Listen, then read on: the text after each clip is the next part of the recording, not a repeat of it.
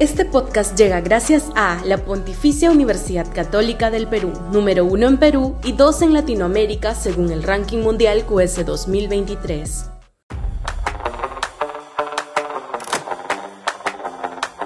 La derecha pasmada.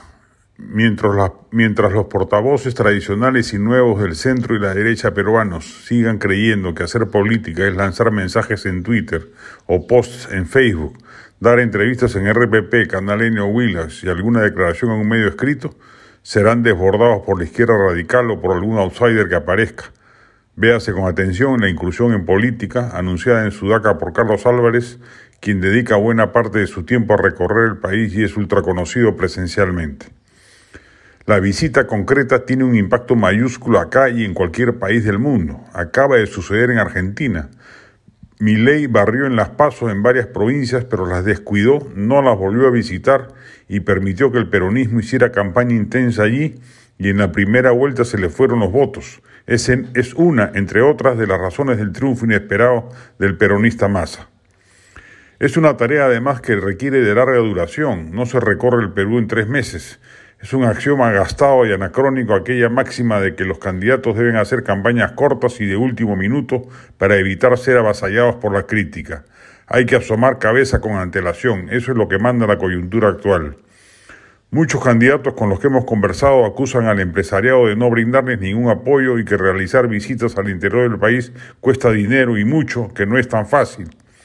Puede ser una razón válida, pero no se, necesita organizar grandes mítines, sino simplemente visitar los lugares elegidos, caminarlos, ir a mercados, hablar con la prensa local, reunirse con líderes locales, etc. Eso es pasaje hotel y viáticos, no es más. Si ya no les alcanza ni para eso, bueno, habría que preguntarles cómo pensaban hacer campaña. Y en particular, lo que la centro derecha necesita es ganar presencia en el sur andino, que de otro modo se va a volcar masivamente hacia la izquierda radical ya lo hemos dicho, el sur andino representa el 18% del electorado nacional.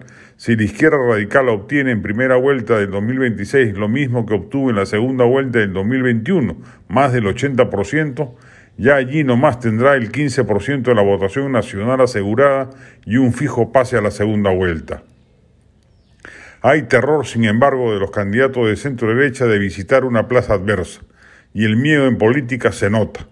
El arrojo rinde frutos y eso es lo que hasta el momento está ausente en los más de 20 candidatos de este sector del espectro ideológico que a punta de apatía van cavando su propia tumba electoral.